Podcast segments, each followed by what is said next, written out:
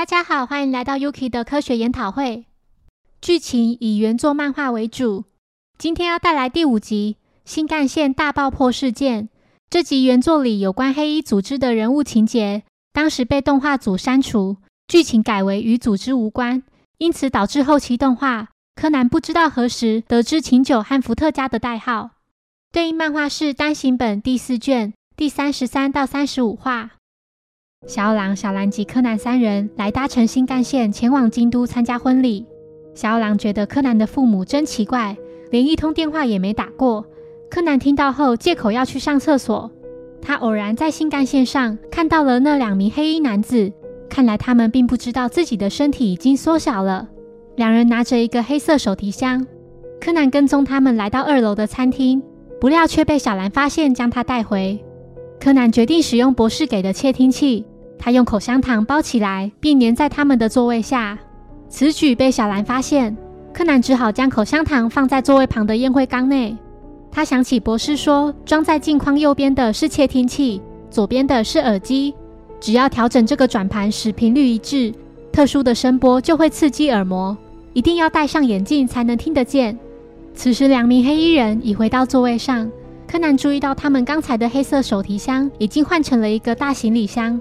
其中一名戴着墨镜的黑衣人愉快地说：“终于可以抽烟了，真是笔愉快的交易呢，大哥。”另一名长发黑衣人回复说：“太大声了，伏特加。”伏特加说：“琴酒大哥，您还是这么小心谨慎。”琴酒和伏特加，柯南听到后愣住了，原来这就是两人的代号。伏特加认为只是送出那个黑色箱子就能赚四亿元，里面到底放了什么啊？秦九表示，那是和金钱有关的情报。如果有了那些情报，赚到的可不止这些。他现在大概已经回到自己的座位上，欣赏窗外最后的风景了。那家伙对组织来说已经没有利用价值了。交给他的黑色箱子里已经装了炸弹，只要受到强烈震动就会爆炸。爆炸时间设定在三点十分，到了那时，他会毫不知情地按下引爆开关，然后十秒之后。他的尸体会和这新干线一起炸个粉碎。新干线到达名古屋站，秦九和伏特加就下车了。柯南想冲上前去追，但被小兰抓住。柯南心想，和他们交易的对象还在车上，目前离爆炸还有四十分钟，要赶快把人找出来。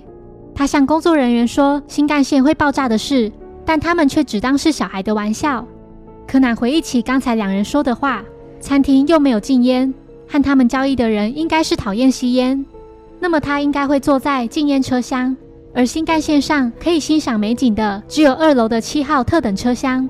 柯南来到目标车厢后，观察了一轮，车厢内拿着黑色箱子的乘客共有四人。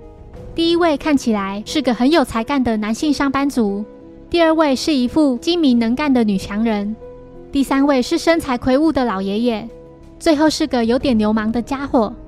第一个嫌疑人把黑色箱子放在膝盖上，垫着个人电脑。电脑荧幕显示的内容是股票买卖。坐在他后面的第二位嫌疑人手上拿着英文报纸，桌上有一罐果汁和一个小皮包，皮包里有行动电话。黑色箱子就放在窗户旁边的座位上。柯南兴奋地说：“这里的景色真美。”女子说：“今天是个好天气，而且从这里还可以清楚地看到富士山呢。”柯南想偷偷打开箱子，却发现已经上锁了。前面那位男子气得要这小鬼快滚开。柯南询问女子有去过餐厅吗？因为刚才在那里看到他和两名黑衣男子坐在一起。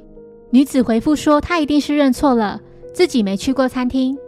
第三位老爷爷似乎有些糊涂，柯南觉得稍后再问好了。从漫画可看出，柯南只是觉得这位爷爷不太行。结果台湾漫画翻译为他耳聋。柯南来到第四位全身穿着金光闪闪的嫌疑人面前，他的黑色箱子放在上方的行李架上。柯南借口说自己的纸飞机掉到上面了，结果一个不小心弄开箱子，里面装的是内衣裤。被小兰带回座位上的柯南觉得线索还是不够，想再离开座位，但被小兰阻止。现在离爆炸只剩七分钟了，柯南觉得事到如今，只好把真相全盘托出了，得赶快疏散乘客。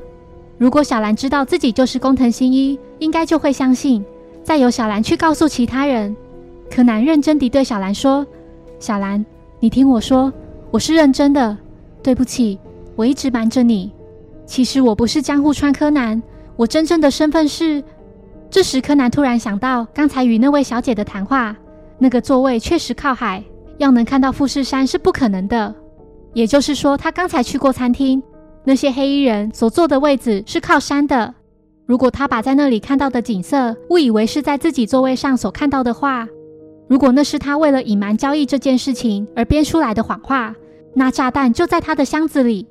这时列车广播：如需使用行动电话，请您至车厢外面，以免妨碍其他旅客。柯南顿时想到，就是行动电话。如果是电话。只要事先指定时间和号码就有可能，也许那个指定的电话号码就是引爆的密码。当柯南赶到时，已为时已晚，炸弹已开始倒数。柯南利用增强踢力球鞋将箱子踢向窗外，炸弹在外头爆炸，新干线也因此产生剧烈晃动。女子吓得询问这位小弟弟到底是谁，柯南回复说自己名叫江户川柯南，是个侦探，只是个小学生而已啦。之后。新干线停驶，警察来到现场。那名女子表示，之所以要打电话，是因为那两名黑衣男子跟她约好，说要告诉她打开箱子的方法。她向警方说明了事发经过，但她和那两人却没有任何关系，也不认识他们。虽说黑衣人的真实身份仍然是个谜，不过这次总算有点线索，就是琴酒和伏特加这两个代号。谢谢收听。如果喜欢本节目，欢迎小额赞助给我支持，谢谢。那我们下一集再见，拜拜。